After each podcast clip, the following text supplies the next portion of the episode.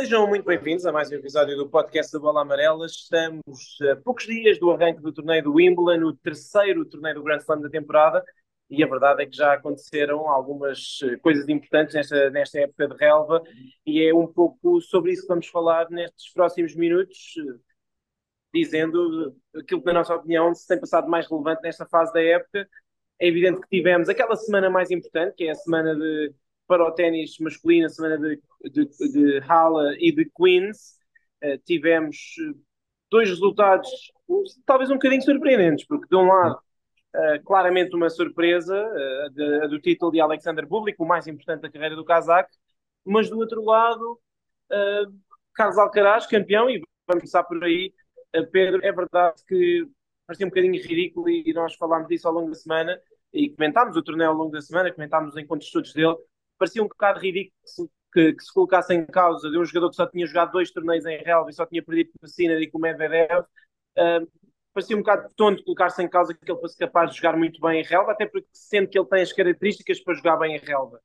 Hum. No entanto, ele próprio foi baixando um bocadinho as expectativas, né? dizendo que é extremamente difícil movimentar-me e vou precisar de adaptação, mas a verdade é que é verdade que perdeu o primeiro set do torneio, mas a partir daí jogou a um nível muito parecido com o que ele tem jogado nas outras superfícies. É? É, essas dúvidas dele e essa desconfiança dele, de facto, na primeira ronda, uh, fez notar. E ele não andou longe de ser eliminado na, logo a abrir pelo Arthur Rinderknecht, que seria uma grande surpresa de qualquer das formas, por, por muito mais expectativas que ele colocasse.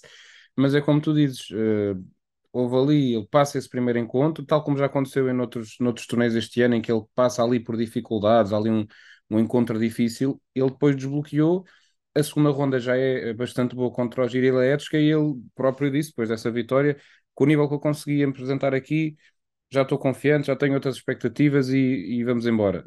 E para a frente foi, o, foi o que nós vimos. Ele consegue vitórias muito boas contra jogadores que estavam a jogar muitíssimo bem.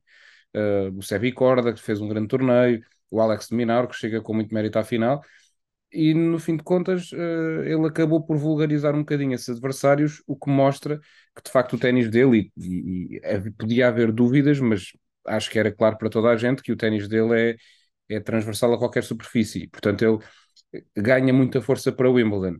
Se é o suficiente para beliscar o favoritismo de Djokovic, isso já não sei, mas torna mais interessante e pelo menos faz com que aquilo que que nós temos falado e que tem parecido a toda a gente de ser um, um Wimbledon muito, uh, muito direto para Djokovic e claramente favorito, e eu acho que ele continua a ser claramente favorito, mas de repente já se consegue imaginar aqui que se calhar pode haver uma porta de, uh, de alguma surpresa, de, de o Alcaraz conseguir fazer frente, talvez surpreender o Djokovic.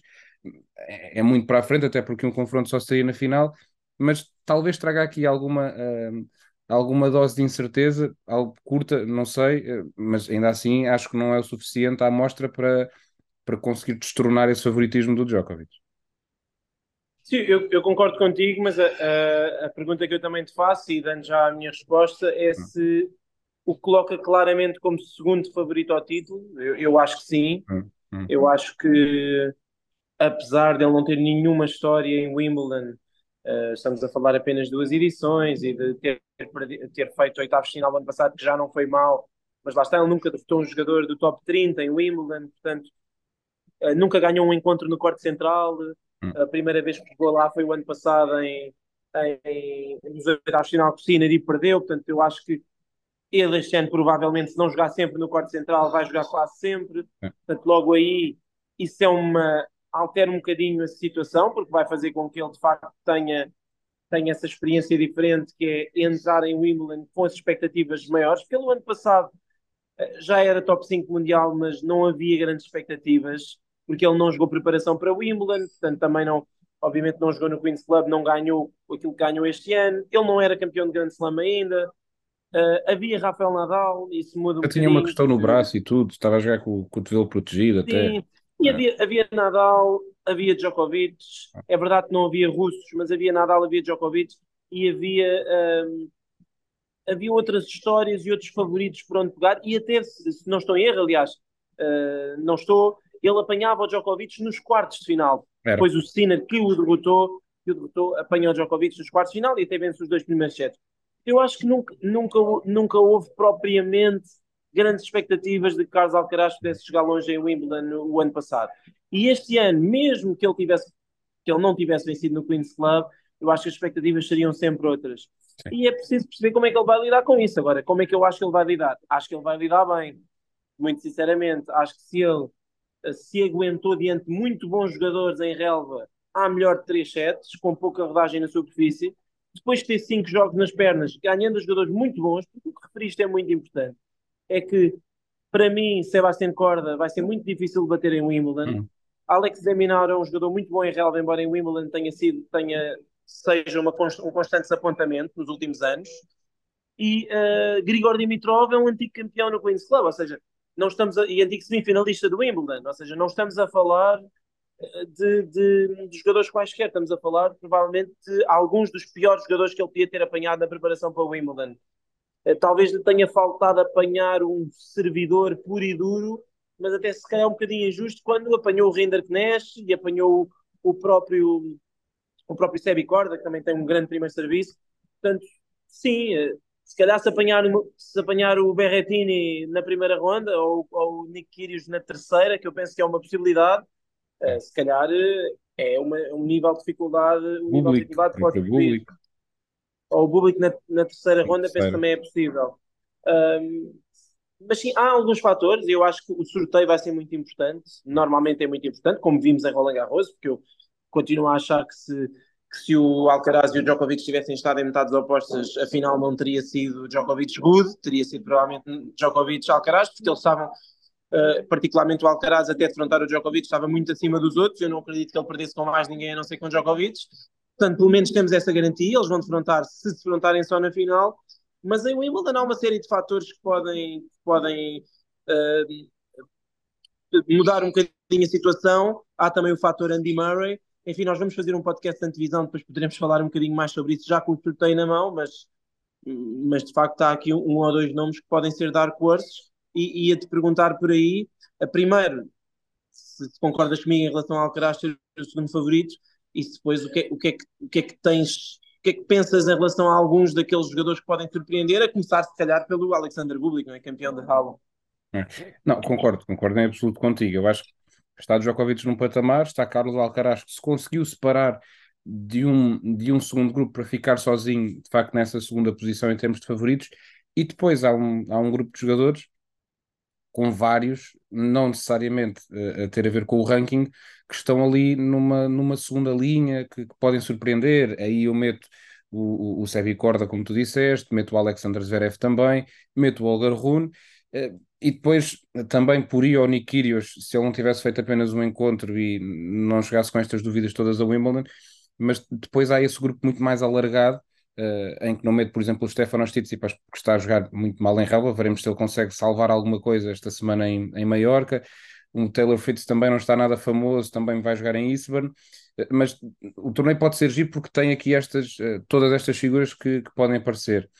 Por outro lado, de, de facto, de outros jogadores que, que podem fazer a diferença, o Alexander Bublik é um bocadinho também para onde ele acorda virado, porque se ele jogar claramente focado e concentrado, vimos claramente em Al uh, aquilo que ele pode fazer. E tal como o Alcaraz em, em Londres, no, no Queen's Club, uh, o, o Alexander Bublik ganha o, o título, consegue sagrar-se campeão com um quadro terrível. O, ele é campeão numa, numa caminhada de facto espetacular. Ele bate na primeira ronda o Choric, depois o Struff, o Sinner, o Zverev e na final o Rublev. Portanto, é uma caminhada de facto impressionante em relva, em relva, em qualquer superfície, seria sempre impressionante. Portanto, ele, ele claramente é um jogador a ter em conta. Uh, vai depender muito do sorteio, mas não me espantaria nada de ver o, o público numa, numa segunda semana. Acho que sempre será difícil se ele calhar com, com Carlos Alcaraz numa terceira ronda, mas se ele calha com Stefanos Tsitsipas, com Caspar Rude, por aí, acho perfeitamente viável, com o Olga Rune até, acho perfeitamente viável que ele consiga entrar nessa, nessa segunda semana. Depois há, há outros jogadores que também estou curioso para ver. O Andy Murray estava a jogar muito bem, depois juntou-se no Queen's Club, uh, acabou-se a gasolina e ele, ele, desvalorizou até isso, mas acabou completamente a gasolina, já não deu. E também estou curioso de facto para perceber o que é que o Sasha Zverev vai conseguir fazer, porque ele se em Roland Garros, é verdade que o quadro foi simpático, fez meias finais, eu acho que também com um quadro que seja bem construído para ele, acho que também pode chegar muito longe. Ele está a jogar bem, está a jogar confiante e acredito que possa, que possa ter um grande torneio de Wimbledon. Sim, é. e depois há os russos também, não é? Que regressam Sim. este ano. Curioso para ver o Daniel Medvedev. De facto, não tem sido muito auspicioso este início da época de relva para ele, ou esta preparação, mas, mas lá está. É um grande slam, há que contar com ele uh, de qualquer das maneiras. Uh, ele, ano passado, jogou muito bem em relva, curiosamente. No ano em que não podia jogar É. o Wimbledon, ele faz, se não estou em erro, duas finais e, e também não faz um mau resultado pelo meio em rala. Portanto, é um jogador que eu diria que, que, que, obviamente vai ser difícil de bater também, até porque vai ser um dos principais cabeças de série, mas lá está. Tudo depende muito do quadro, mas também concordo com, com aquilo que disseste. Né? Se tivesse que elencar, se elencar se calhar eh, favoritos, eh, é difícil ali puxar um top 5, mas daquilo que eu vi até ao momento na, na época de relva, gostei muito de ver o Alder Rune jogar em relva, gostei muito mesmo de ver. Ele caiu um bocadinho no engodo do, do Alex Deminaur nas meias finais, mas eu gostava de tê-lo visto jogar a final de, do Queen's Club com o Alcaraz, tinha sido, tinha sido interessante. Uh, gostei muito do Zverev, apesar da derrota. Agora acho que ele vai ter que servir muito bem. O serviço dele, por vezes, foge um bocadinho do controle e em relva, se não serves bem, não há, não há grandes hipóteses. E gostei muito, mesmo muito, do Sebastián Corda. Achei que ele contra o Alcaraz tentou ultrapassá-lo em potência, sendo ultra agressivo e falhou muito, mas eu gostei muito de ver nos outros jogos todos. Achei que ele foi muito bom, eh, nomeadamente contra o Francis Tiafoe na, nos, nos oitavos final, mas também contra o Cameron Norrie, que é um semifinalista do Wimbledon, não é um jogador nada fácil, Não. e o Corda ganhou os dois com relativa simplicidade, tornando o ténis simples, que é aquilo que ele consegue fazer bem e que eu acho que o diferencia. De qualquer das formas, eh, lá está, depois do sorteio, acho que teremos uma maior amplitude de, de, de, informações, variedade de informações para depois podermos aqui gerir e comentar, mas de qualquer forma temos muitos motivos para estar entusiasmados com o torneio masculino. Temos também um torneio feminino à porta. Uh, se calhar íamos começar pelas dúvidas, não é? Porque a Irina Sabalenka jogou apenas um torneio de preparação, não foi brilhante, perdeu uh, cedo Hum. e, e feio até. Um, Iga Swiatek está a jogar apenas um torneio em cima da hora e à hora que estamos a, a, a, fazer o podcast ela jogou apenas um encontro e também não nos transpareceu assim uma confiança grande, Uhum. embora ela em Roland Garros também não tenha jogado o seu melhor e foi campeã, como sabemos. E a Helena Rybakina, que talvez fosse a, a grande favorita ao título, que defende o título e porque tem feito uma época incrível em 2023, até o momento em que se lesionou em, em Roland Garros, também não parece muito bem, porque Uh, teve uma derrota estranha em, em, em Berlim, cometeu muitos erros contra a Dona Vekic, em que não conseguiu responder praticamente ao serviço e, e, desistiu desta semana em Eastbourne. Portanto, aquele tal Big Three do ténis feminino, que dominou a época até Roland Garros, nenhuma delas aparece assim tão confiante quanto isso, embora a Sviatek, obviamente, seja um bocadinho injusto estarmos a dizer isto, porque ela não jogou, mas não, e ganhou o Roland Garros, o último torneio que, que, que jogou, e provavelmente, se calhar, até vai ganhar o desta semana mas ela não nos passa aquela confiança que passa nas outras superfícies, porque nunca passou dos oitavos de final em Wimbledon. Não sei se também sentes isso em relação a essas três figuras principais. É, é, é curioso porque numa altura em que se fala tanto desse Big Three feminino e como passam a, a, dominar os grandes encontros e estarem sempre elas nas decisões, se calhar a Wimbledon não vai acontecer isso. Uh, pelo menos temos essa, essa sensação e eu lá está, é, é, é um, tu resumiste bem a situação em relação à Iga, que é, é um bocadinho injusto estarmos a, a, dizer isto dela, mas é verdade, porque ela em relva não é a mesma jogadora, foi em relva que ela viu a sua série de, de vitórias terminar no ano passado frente à Lisa Cornet, um, foi uma boa decisão que ela tomou, eu acho que ela até devia ter jogado se calhar antes, mas é uma boa decisão ela estar a jogar esta semana, para ter pelo menos um torneio de habituação, para não fazer essa habituação durante o Wimbledon, que correu mal no ano passado, acho que isso pode, acho que isso pode ajudar, mas não a vejo uh, claramente favorita de forma esmagadora em relação às outras e não acho que seja impensável, dependendo, lá está, sempre do sorteio, de ter algum emparelhamento que, que, que faça com que ela possa perder cedo. Um, e, e, é, e, é, de facto irónico quase que, que falemos do Big Three e agora olhamos para o torneio do Wimbledon e podemos até começar a considerar jogadoras uh, que estão fora dessa lista uh, como candidatas e como potenciais uh, um, campeãs de, de, Wimbledon. Eu, de repente, a Onze Jabber foi finalista no ano passado, ela está a jogar bem. De repente, se calhar, ela de facto tem hipótese de, de fazer estragos. E outras jogadoras, uh, quem sabe se, se, se, a Petra Kvitova não consegue uma história incrível em Wimbledon novamente, a Helena Ostapenko também está a jogar bem. Uh, vai ser engraçado porque de repente, uh, numa altura em que o leque parecia estar a fechar, aqui em relva está a abrir, porque, como disseste, a IGA Uh, e se calhar isto, esta conversa muda quando chegarmos ao fim da semana e ela tiver ganho o título em Baden-Burg e aí dizemos que sim senhor é, está à frente das outras. Mas a IGA está dessa forma, a Sabalenka não convenceu, a Rybakina é um ponto de interrogação porque foi uma doença que a tirou de Roland Garros, é uma doença que a tira uh, desta semana de Eastbourne, portanto não se percebe muito bem o que é que se está a passar com ela. De repente a porta abre-se mais e hum, acho que também é porque, embora elas continuem a ser as favoritas, faz com que o torneio fique, fique mais aberto, ao contrário do que se viu, por exemplo, em Roland Garros, em que se percebia que havia de andar ali mais ou menos à volta daquelas jogadoras, se bem que depois abriu com a Carolina Mukova com aquilo que ela fez, mas andava sempre à volta daquelas, acho que em Wimbledon abre-se essa instabilidade e imprevisibilidade.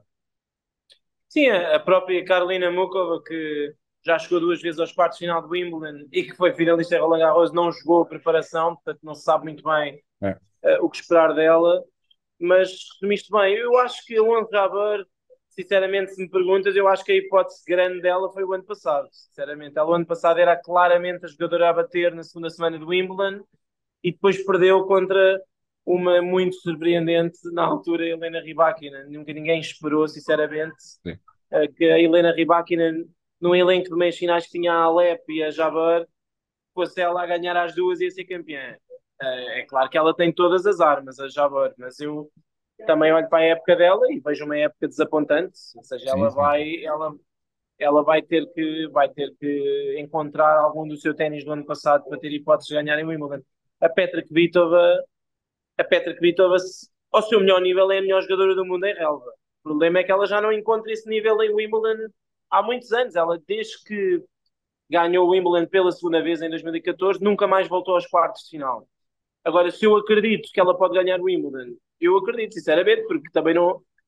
Ninguém esperava que ela ganhasse Miami, e Miami é um torneio que acaba por ser muito parecido em termos de formato competitivo. Portanto, se ela teve, se ela teve físico e teve consistência para durante, para durante duas semanas ganhar Miami, eu também acho que ela pode fazê-lo em, em, em, Wimbledon e acho sinceramente que é uma das favoritas. Tem que ser uma das jogadoras a bater. Eu continuo a achar que aquelas três estão iria num grupo de cinco favoritas e depois eu colocava logo lá a Petra Kvitova, porque, não só porque ela é uma antiga campeã da prova e isso faz alguma diferença porque já sabes como fazê-lo, mas porque ela, ao seu melhor nível, quando atinge o seu melhor nível, ela é absolutamente imparável. E ela mostrou isso já este ano contra a Helena Rybakina, por exemplo, na final de Miami.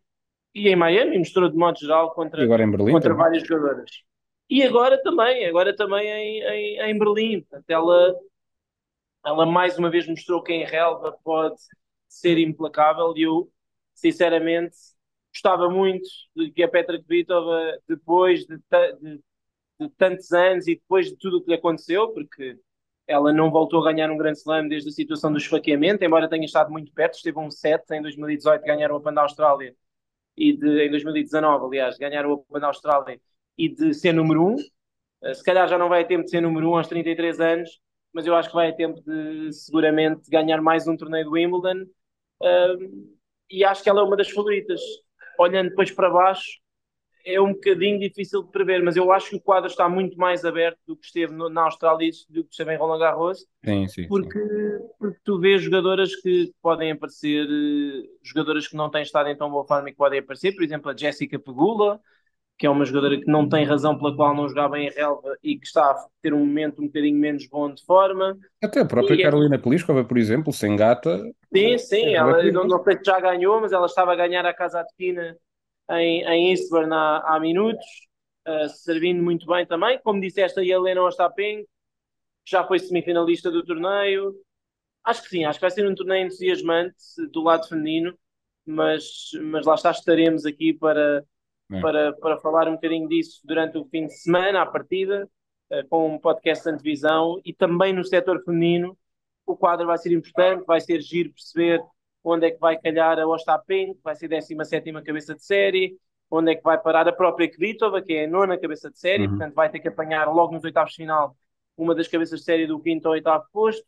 Vai ser interessante perceber onde está a Carolina Mukova, onde está a Venus Williams. Uh, também vai ser engraçado, porque não deixa de ser uma cinco vezes campeã.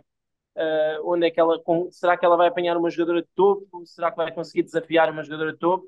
Ela esteve quase a ganhar a Ostapenko, esteve a ganhar 3-0 no terceiro set ou 2-0, 40-15 no terceiro set contra o Ostapenko, depois acabou por ganhar o título em Birmingham. Portanto, talvez não estejamos assim tão longe de ter uma Venus Williams a ganhar um par de rondas em Wimbledon.